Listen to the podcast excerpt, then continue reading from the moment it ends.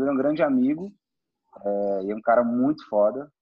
É, e bacana pra caramba, apesar dele não gostar que fale que ele é muito foda e todas essas, essas coisas que a gente acopla numa pessoa que a gente admira pra caramba. Gosto menos ainda quando você cita isso. É, pior ainda, né? Mas enfim. Não tem como não piorar. É. Para não piorar mais ainda, o bicho é foda pra caralho mesmo. É, ter ideia, é, foi um dos caras que trabalhou na fundação do UOL, do BOL, então, lá nos, nos primórdios, né? O Ball, velho. Então, o cara tava lá, velho. O Ball, o Ball foi 98, 99. Agora, o UOL é 20 anos mais velho que isso. Então, não pois é. por isso, não. Eu só mudei a ordem aqui, que faz toda a diferença, né? Mas, assim, tá o Ball, depois o UOL. Ô, ô Yuri. É, hum. Cara, assim, eu, vou, eu, eu já vou parar com o blá blá blá e já vou entrar na, no, no processo aqui. Na já tora. vou tá, te fazer perguntas na tora, tá? Uma das coisas que a gente está falando desde o primeiro episódio do Natora é sobre essa questão de você é, compartilhar é, conhecimento ou aprendizado é, de uma maneira é, reduzindo a escassez, sabe? Pensando em abundância, sabe? Das coisas que você pode compartilhar para o mundo que causam efeito em rede, sabe? São, são pequenas coisas. Então, na última semana, a gente perguntou isso para um dos convidados e ele deu incríveis dicas e eu acho que o nosso, nosso, nosso, nossa ideia aqui do Natório é assim, como que a gente consegue fazer com que o conteúdo que é gerado nessas conversas esteja influenciando positivamente a vida das pessoas, pensando no conceito de rede, pensando em, em, em estruturas, em coisas que não são é, focadas em hierarquia, focadas em escassez. E como você tem uma puta experiência de internet, com certeza você deve ter percebido a mudança desse cenário digital durante o tempo para todas as coisas, né? Para para conteúdo, para educação, para e-commerce e tal. Que que qual que que vem na sua cabeça pensando nesses últimos anos? O que o que que acha o que você acha que que mudou, cara? Ó, no, eu lembro muito fortemente assim de quando começou a a Paralabs com o blog no começo. Para mim, esse ano de 99, 2000, que foi quando os blogs começaram a crescer, foi a hora que começou a, a, a se conformar um movimento de interação muito, muito grande. As pessoas criavam blogs para falar qualquer coisa que elas quisessem, e elas tinham comentários, seguidores, etc. E aquilo foi formando uma, uma comunidade em torno daquele tema. E no blog da, da Paralabs, eles tinham indicação de outros blogs parecidos com ele. Então eu lembro que mais ou menos no ano 2000 foi quando eu vi essa, essa coisa muito mais de colaboração e muito menos de ego, que era muito despretensiosa na época, né? Uhum. De muita informação interessante e com muita gente interagindo sobre aquilo. Então você ia comentar num blog que você gostava, e aí uma outra pessoa que você fala uma coisa muito relevante no comentário, faz você chamar, chama sua atenção, você para e entra em contato com esse cara. Então você começa a conhecer um outro cara que pensa igual você. Então é como se o conteúdo que o cara colocasse na internet atraísse um, um enxame de gente em volta daquilo esse enxame é, atraía pessoas parecidas que pensavam da mesma forma. Uhum. Você coloca isso em volume muito grande, muito grande, é como era naquela época, em 2003 mais ou menos, a explosão dos blogs, das comunidades em torno de blogs. Uhum. E aí veio o Orkut, aquela história toda, e aí, para mim, é, desvirtuou para uma outra coisa. Que é essa, para mim, na época do Orkut, e antes disso não teve essas coisas. No Orkut, início do Facebook, começou essa coisa de eu a minha página, a minha vida, olha como eu sou legal, olha como eu vivo bonito. E aí eu achei que desvirtuou um pouco aquela coisa que os bloggers tinham de centralizar gente parecida e discutir muita coisa despretensiosamente, né? E uhum. outra coisa dessa época também que funcionava bem ainda era o Google Reader que eu não sei se chegou a usar, mas o Guriza tinha o seguinte: você marcava... aqui, aqui tá todo mundo na casa dos 40, Yuri. Todo é, mundo passou. Não, mas é, é, porque às vezes, você não, às vezes você tá na mesma época, mas não usou tanto, né? Então, no, é, eu, tra eu trabalhei no Terra nessa época. Nessa época Entendi. que você estava no BOL lá, antes do BOL, eu trabalhava no Terra. Então eu tô na internet também ao mesmo tempo e eu reconheço essa questão da comunidade que existia atrás dos blogs. E uma coisa que você está falando de comentários, a conversa nos comentários, tinha o um negócio de pingback, tinha um negócio que era blog é. ring, e as pessoas listavam os blogs dos amigos. Então tinha, tinha uma existência de uma rede, de uma conexão informacional ali, que hoje é, não existe mais, porque está tudo dentro de um feed controlado por empresas, né? É, e não é só isso, né? Lá, lá o, a colaboração existia pela colaboração. Uhum. Hoje, pegar os grandes influencers de Instagram aí, etc., a colaboração só existe para manter a posição dele como influenciador. Uhum. A grande maioria. Então, de lá Uhum. para cá, a gente meio que degradou esse negócio. Eu só comentei do Google Reader, porque no Google Reader, não sei se você lembra disso, se você lembra dessa feature, você Uhum. é, podia ler quem as pessoas que você seguia estavam lendo. Uhum. Então, você via conteúdo de muita gente interessante, que você seguia para ler o conteúdo, e lia com o cara ao mesmo tempo, comentava ao mesmo tempo, falava na hora. Era muito, Era Era muito orgânico, né? Assim. É, eu acho que isso aí, cara, é, acabou. Tá? Não tem mais como era antigamente, infelizmente. E aí Uhum. começou essa obsessão em torno do, da persona, da, do cara influenciador. Aí começou no YouTube, depois agora no Instagram, eu só vejo, nossa, não tô nem conseguindo abrir Instagram mais, que eu só vejo gente falando bem de si e apontando pro conteúdo que ela tá promovendo. As pessoas perguntam, Uhum. como é que eu posso fazer para aprender mais sobre isso? Em vez do cara falar um livro, ou ele fala, "Me- faça meu curso e me siga para ter sempre dicas legais. Então, assim, tudo volta pro cara, entendeu? Então, acho que perdeu essa, essa contribuição de compartilhamento pelo compartilhamento. Então, assim, Uhum. você me perguntou historicamente, analisando todas as grandes fases, né? Hoje, eu, eu só uso o Twitter porque ainda é a que eu vejo mais posts de gente que eu sigo e não que o feed do Twitter quer me empurrar lá abaixo. Uhum. Então, Facebook eu não tenho tem mais de cinco anos, é, é Instagram só há pra ver quando a pessoa me cita, ver o que, que é, entendeu? Mas como é que eu sempre usei isso? Fora da mídia social, dentro ou fora, não interessa. Sempre me perguntam alguma coisa, eu tento responder. E quase sempre eu falo, leia esse livro, olha esse cara aqui, vê esse documentário, né? Eu acho isso muito legal. Então, eu acho que hoje a colaboração em massa, ela virou colaborações em pequenos círculos, entendeu? Por exemplo, eu Uhum. sigo esse cara que é um cara bom, que lê esse cara e conversa sempre com esse cara. Essas cinco, seis pessoas aqui é um círculo de colaboração que eu acho que funciona muito bem. Eu faço isso com o Fabrício algumas coisas, tanto pessoas para outras. Tem um grupo Uhum. fechado umas 5, 10 pessoas ali que trocam muito conteúdo entre elas, estão sempre falando no grupo de WhatsApp, quer que seja, e aí elas discutem aquilo ali, e aí eu vejo que esse, esse grande círculo de possíveis colaborações virou milhões de pequenos círculos de colaboração mútua, como eu vejo hoje. É engraçado que é o mesmo comportamento que a gente tem, né? Assim, em- quando a gente está né, no espaço físico mesmo, assim, que, que é que a gente tem aqui próximo da gente, né? É, Aí, se você pensar, olha que loucura. Você pega um cara, imagina você na rua, vendo uma roda de gente sentada num bar. Aí levanta um cara, fica em pé na cadeira e fala: Galera, é o seguinte, vou dar uma dica pra vocês. Que loucura, cara. Que coisa mais insana. É, exatamente. isso. Entendeu? é bem, é bem por aí mesmo que está acontecendo, né, cara? É, é pegar um megafone mesmo e ficar falando para todo mundo num contexto em que nem sempre a pessoa quer te ouvir, né? Na maioria das vezes, não. É, e quanto maior o grupo, mais sucesso eu tenho, entendeu?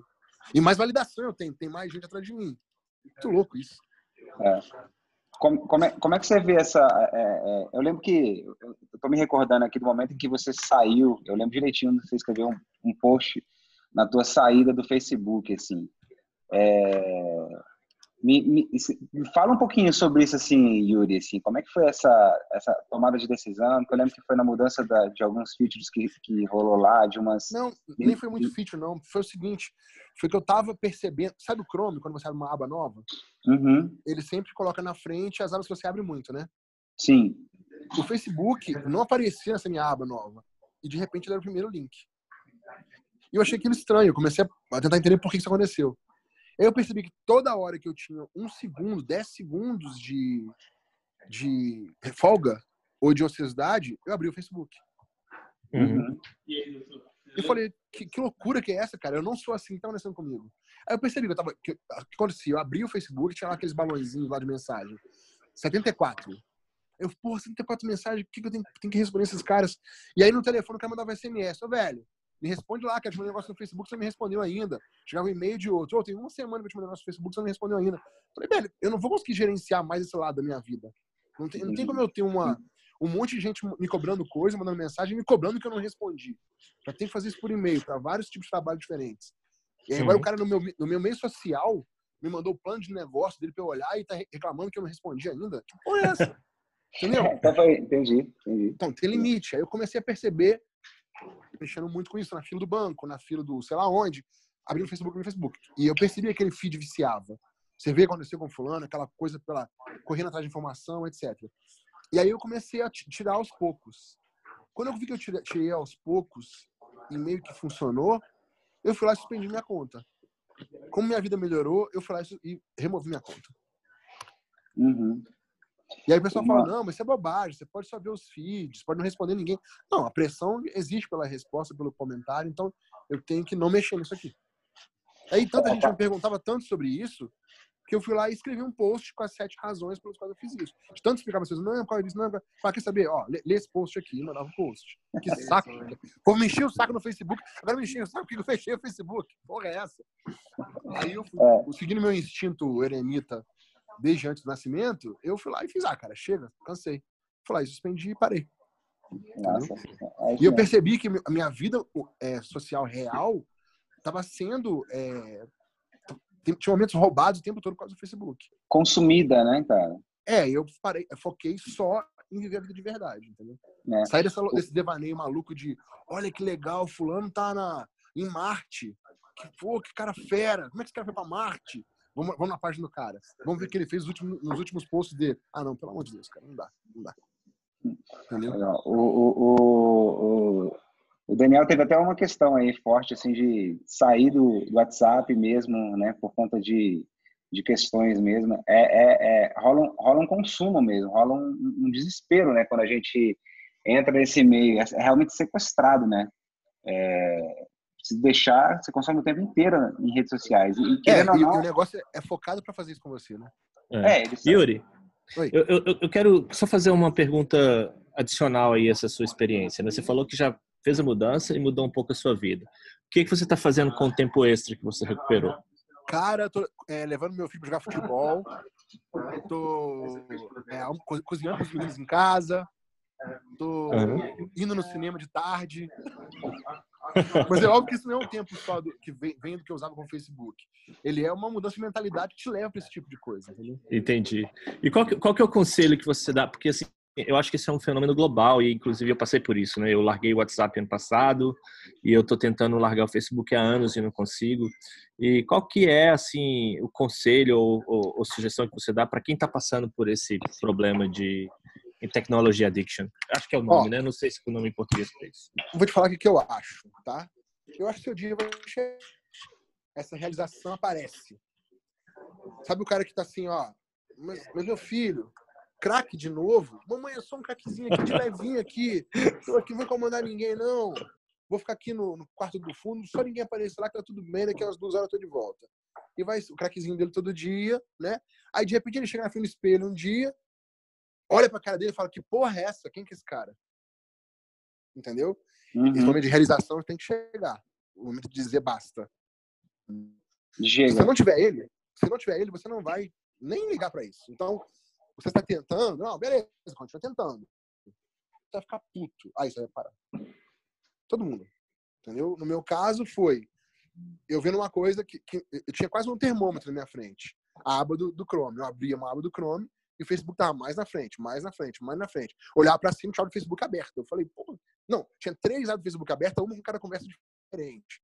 Não, pelo amor de Deus, cara, não, não dá. Não dá. Um post no grupo, um post no outro, é, eu não sei se isso talvez seja causado pela carência que você tem de contato com outros. Eu não sei o que, que motiva as pessoas, entendeu? Mas cada um tem o seu motivador. Seja as curtidas que eu tenho na minha foto, seja. É... Raramente é um monte de reply que eu tive de comentários sobre uma coisa legal que eu postei. Né? Quase sempre a coisa mais, mais mundana, assim. E talvez seja uma, coisa, uma forma do cara procurar a atenção das pessoas e precisar ter, eu não sei o que, que causa você fazer aquilo, mas a minha experiência é uma hora o dia de falar basta chega, por razões diferentes. Se você muito não massa, conseguiu muito... largar ainda, é porque seu dia de basta não chegou. Muito massa isso, Yuri. Agora eu vou mudar um pouquinho a direção da conversa, tá? Então isso para você foi uma lição, foi uma coisa que você mudou e foi muito boa.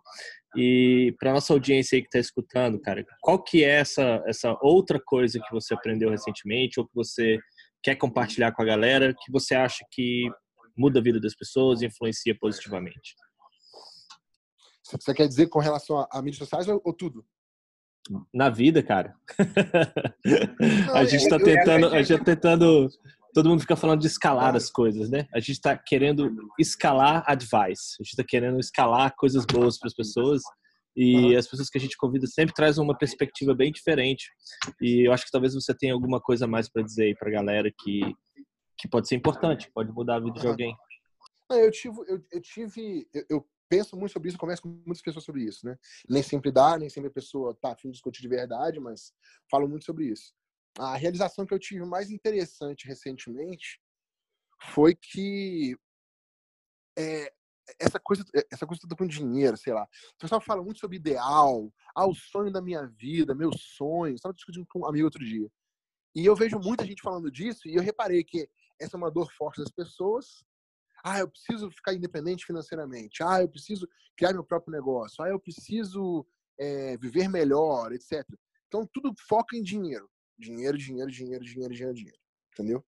E eu percebi que conforme eu fui é, não, não ganhando muito dinheiro, mas percebendo quanto essa coisa de dinheiro controla as pessoas, né? Isso é uma coisa meio louca, porque é meio óbvio, mas controla, né? Eu aprendi meio que a viver com o que eu tinha, viver bem com o que eu tinha, em várias fases da minha vida. Então, uma das coisas que mais fez diferença para mim, que retirou mais meu estresse, minha preocupação diária, minha dor de cabeça por, por causa de cansaço de trabalho, essas coisas, foi que eu percebi, se ao invés de ficar sempre buscando mais grana, eu tentar sobreviver o melhor possível com o que eu tenho agora, isso era um lado da coisa. E o outro lado da coisa era, se ao invés de ficar bolando sonhos e, ah, eu queria muito fazer tal coisa, ah, eu começasse todo dia um pouquinho a fazer alguma coisa que me levasse naquela direção, isso ia fazer muita diferença. Então eu percebi recentemente que quase todas as palestras, é, influências de YouTube, de Instagram, livro motivacional, quase todo mundo foca em quê? como você pode conquistar seus objetivos, como você pode ganhar dinheiro. Tem um monte de livro que fala, não, mas é uma coisa de cada vez. Mas as pessoas continuam indo naqueles lugares que falam para ela, você vai conseguir, você vai chegar lá. E eu percebi que essa motivação, é, apesar de ser boa para as pessoas que querem conforto, ela não ajuda muito. Né? Você vai chegar lá, tá lá, como que eu vou chegar lá? É, isso aconteceu, a primeira vez que eu percebi isso, foi numa palestra, um, painel que eu tava na Campus Party com umas pessoas eu não vou falar o nome porque elas são bem conhecidas. E, ela, e a menina na plateia disse assim: Ah, mas eu queria muito é, conquistar esse meu sonho. Aí o cara falou assim: Não, larga tudo e faz, ué. Larga tudo e perde demissão e foca só no seu projeto. Esquece esse negócio. E, eu, e a menina, tudo animada, falou: Você tem razão, eu vou fazer isso. Eu falei: Cara, o que, que, que tá acontecendo na minha frente agora? Eu não tô entendendo isso. Tem muito esse negócio: Não, você tem que cair de cabeça e mandar bala, você não vai chegar lá e, e, tem muito conselho nessa direção, né? E eu vejo pouco conselho na direção de falar para as pessoas o seguinte: olha, legal é seu sonho, o que, que você vai fazer para chegar lá? Você consegue sentar e planejar? Você não vai sentar e planejar, você vai abrir uma empresa nunca, não vai funcionar a sua empresa. Então eu percebi essa conexão maluca entre o que as pessoas querem fazer, é, elas não tomam atitude em direção a isso. Pessoas que influenciam essas pessoas dizem: é, você vai conseguir, você vai chegar lá, mas não, ela não sabe exatamente como. Então eu tô vendo uma grande confusão nas pessoas em cima disso, entendeu? E com esse negócio de rede social e influência, os caras vê os caras estão conseguindo e falam, pô, ele conseguiu, por que eu não tô conseguindo? E aí, é, teve um caso agora que o Horácio colocou há pouco tempo, o Horácio da Fastfox, agora tá no Reclame Aqui, né? É, cara, os caras são os grandes empresários, né? Os grandes empreendedores deram muito certo, estão postando um monte de coisa, e eu tô recebendo um monte de cara que tá falando que tá ficando com depressão porque não conseguiu chegar lá e não vai conseguir nos próximos meses. Então, eu, eu, eu, reparei que as pessoas com quem eu converso, assim, observando, estão muito focadas no dinheiro, muito focadas. Óbvio, nós estamos em crise, etc. Mas, mas não no dinheiro porque elas precisam de dinheiro para ficar melhores. Porque se você fizer o seguinte teste com elas, é, bom, o negócio é o seguinte: você precisa de um milhão e meio. Beleza, te dou dois milhões agora, o que, que você faz? Qual o primeiro passo? Qual o segundo passo? E o cara não sabe. É engraçado, tem uma pergunta famosa, né, que fala assim, se você tivesse todo o dinheiro do mundo, que você traba... qual seria o seu trabalho? O que, que seria fazer, né? Tipo, se dinheiro não fosse um problema. Muito... E muitas pessoas não respondem. Fez... É isso aí, eu acho que o que fez mais diferença foi o seguinte: é... Ah, eu disse 2 milhões. Tá bom, você tem 2 milhões. Quais são os cinco, seus cinco primeiros passos? O cara não tem noção, por quê? Porque ele criou uma desculpa verdadeira ali, que são os 2 milhões que ele não tem, e automaticamente, como ele não tem, ele pode ficar parado e reclamar na vida. Fazer mais nada. Né? Então, é, é, eu tenho percebido uma, uma, recorrência maior do que eu estava acostumado a ver antes, de pessoas com essas desculpas verdadeiras. E o dia que eu percebi isso, eu só passei a fazer essa pergunta o tempo todo. Beleza, então, eu posso investir dois milhões na sua empresa. Eu posso investir um milhão na sua empresa. Fechado. O que você vai fazer com esse dinheiro? Quais são os primeiros cinco passos? Ah, eu preciso contratar um CTO. Quem é seu CTO que você quer contratar? Quem são os dois, três caras que querem chamar? Ah, não pensei nisso, né? Claro, porque você não tinha o dinheiro, né? Eu comecei a trabalhar muito com as pessoas sobre isso. É, empreendedor, a gente conversa comigo sobre de qualquer profissão, etc. Amigo meu que mora fora do Brasil, quer voltar para o Brasil fazer o quê? E sempre essa coisa do dinheiro e meus projetos, minhas ideias, meus sonhos, mas o cara não parou para pensar sobre aquilo hora nenhuma.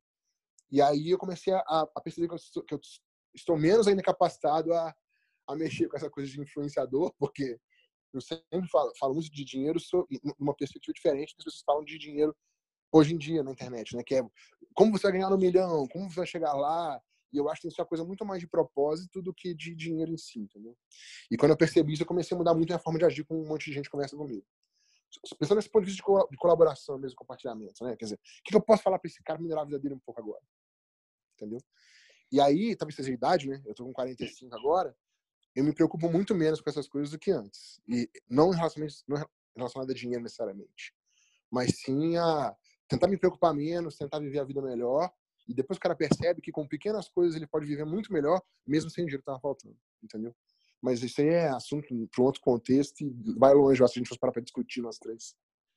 E é, é, e, é um, e é um tapa na cara mesmo, que é uma inversão aí de, de, de né, uma, uma forma de chegar completamente diferente, né? Assim, a gente, como você falou, assim, tem, um, tem uma leva de gente aí que está frustrada, são pessoas que são talentosas, às vezes alcançou um resultado legal, mas não foi aquele alcançado, aquele resultado que é pintado ali pelo, por, por um influência da vida, e acaba que a pessoa acaba se desestimulando ou desanimando por não ter atingido ali aquele, aqueles milhões, aquela, né? Não, aquele... E ela é cobrada por isso, né? Exatamente. A métrica de sucesso, uhum, ela está baseada no dinheiro, né? Não é exatamente. Então isso gera uma frustração gigante. Eu vejo isso acontecer o tempo inteiro, assim. Sempre a primeira métrica é a questão financeira ali, né? E, e, dentro de um contexto que muita gente chegou lá e não se realizou, né? Então assim tem todo, além dos que se realizaram, né? É, tem também uma, uma leva de gente que que até que, que, é engraçado, né? Que até fatura milhões, mas não gera milhões, assim. não sobra, né? Não, e não é, distribui riqueza. E não distribui riqueza não ganha para ele, e o que ele pensou não ganha para mais ninguém, só ganha para ele. Quer dizer, sei lá. Uhum. Isso é muito complexo. Tem que falar muito tempo sobre esse negócio. Nós temos é. que falar muita bobagem sobre isso aí, para achar uma conclusão mais certa. É, massa. Mas é isso. Muito bom. É... Cara, eu... Daniel, você tem mais alguma outra questão, alguma outra pergunta? Você quer finalizar? Você tá com o áudio fechado, Daniel. Ah, estica um pouquinho que não atrasou, né? Eu vou, eu, vou, eu vou fazer que nem na semana passada, eu vou deixar uma pergunta e vou embora. Porque eu tô, eu, tô, eu tô no meu trabalho, apesar de eu tô tomando cerveja, eu tô no escritório. e eu ainda tenho alguma coisa para resolver aqui. Mas assim, Yuri, eu queria é, que você respondesse aí, se possível, assim, dicas de livros que transformaram sua sorry, livros que transformaram sua vida, é, maybe um ou dois e tal, e alguma recomendação legal de de filme, alguma coisa assim que você acha que pode ser bem bacana para a galera. E é isso. Tchau. Até Valeu, o próximo. Falou. Valeu, Daniel. Massa. Fala aí, Yuri. A pergunta do Daniel é fácil de responder demais. Aham. É, Até acho que... Porque eu tenho é, esses livros sempre na cabeça, assim. Sempre que eu li um livro, marcou, eu, eu guardo na cabeça, né? O primeiro livro que eu, que eu li e gostei muito, acho que já falei com você, foi o livro do Semler, o primeiro livro do Semler, o Virando a Própria Mesa. Virando a Própria Mesa, sim. Que eu li quando eu tinha 15 anos e falei, cara, um dia eu quero ser igual esse cara aqui. Quero montar uma empresa muito doida, com é, gente sem horário, mas que o trabalho saia, que as pessoas sejam mais soltas, entendeu? Assim, uhum. Foquei muito nisso. É... Numa época que não tinha internet, né? é. E, e, e, quando a gente, assim, eu fui sócio de uma empresa, agora antes um pouco da, da aceleradora, né? 2001, 2003 até 2007, mais ou menos. E a gente tinha muito essa cabeça na empresa. Era, era um jeito que todos os sócios tinham. Deixa os caras é, chegarem na hora que precisarem, desde que eles entregam o trabalho. É, vamos embora fazer um happy hour toda sexta-feira. Isso foi antes de dessa coisa toda de internet virar moda, né? Vamos fazer um uhum. happy hour toda sexta-feira. A gente tinha um cara, na, o Johnny, que era muito legal na equipe, que era chefe. Aí ele fazia um monte de comida legal na sexta para todo mundo, a gente conversava, dava risada. Então tinha um, a sexta-feira da descompressão sempre ali. Então, muitas das coisas que a gente vê hoje, que são mundo de startup, o Sêmia propunha as coisas ainda mais complicadas na época dele. Então, eu gostei uhum. bastante desse livro do Sêmia. É, para quem, quem achar difícil achar o, o Jana para mesa, tem o Você Está Louco, que é um livro mais recente dele, que meio que congrega vários livros dele. Uhum. Né?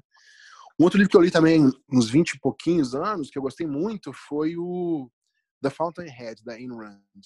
Ela é meio, meio doidinha, né? Mas é, a história é muito interessante, como é que ele mostra um tipo de cabeça, um, um anti-herói lá, que é o Howard Rourke, que é o cara que, que ela fala no livro.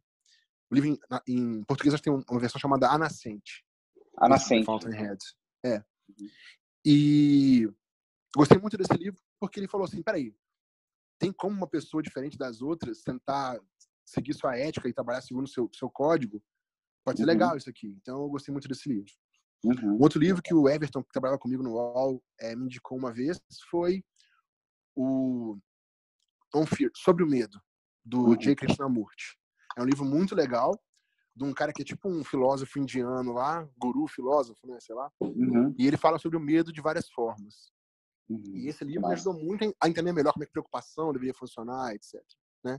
Então, On Fear, do J. Krishnamurti, a Nascente, da Ayn Rand, e O Virando na Mesa, do, do Ricardo Semler. Os bom. três livros que ele comentou. O que era outra coisa que o Daniel perguntou, você lembra? É, ah, é uma indicação filme, de algum filme. Filme. É. Eu vi um filme muito legal da Netflix ontem, eu quero indicar. eu acho que ele se chama Jago, J-A-G-O. Ele é a história de um velhinho de 80 anos que é, onde ele mora e como é que o povo dele vive. É um documentário de menos de uma hora mas muito, muito, muito legal. Uhum, Eu acho que o nome é Jago, J-A-G-O. J-A-G-O. Acho que é isso. Anotado. Anotado. Mas não é difícil de achar no Netflix, não. Se para o documentário, você vai ver lá uma, uma, uma, um marzinho com um velhinho em cima. É ele. É, é ele. Tem mais algum filme? Cara, tem muitos, mas para dar como dica específica, acho que esse, esse mais recente vai ser, mais, vai ser o mais legal. Beleza, tá ótimo, excelente. Cara, eu obrigado, velho, por você ter vindo aí mais uma vez, sempre apoiando aí os projetos aqui do Vírus. Foi um prazer. Pena que dormi hora. É isso, é isso. é, é, passa tão rápido, né, cara? É. E, e, termina é, assim na tora. Termina na tora também, sem script, vai falando, vamos nessa. É isso, é isso mesmo. A ideia é essa mesmo. Legal, cara. Legal. Acho que tem tanto assunto aí que depois cabe, cabe você, você em vários outros episódios também aí. Não, eu, tô, eu tenho evento podcast, chamo vocês dois de novo. Show. Valeu, velho. Obrigado, viu, cara. Abração, Fabrício. Abração, meu irmão. Se cuida aí. Valeu, valeu. Tchau. Obrigado, cara. Tchau, tchau.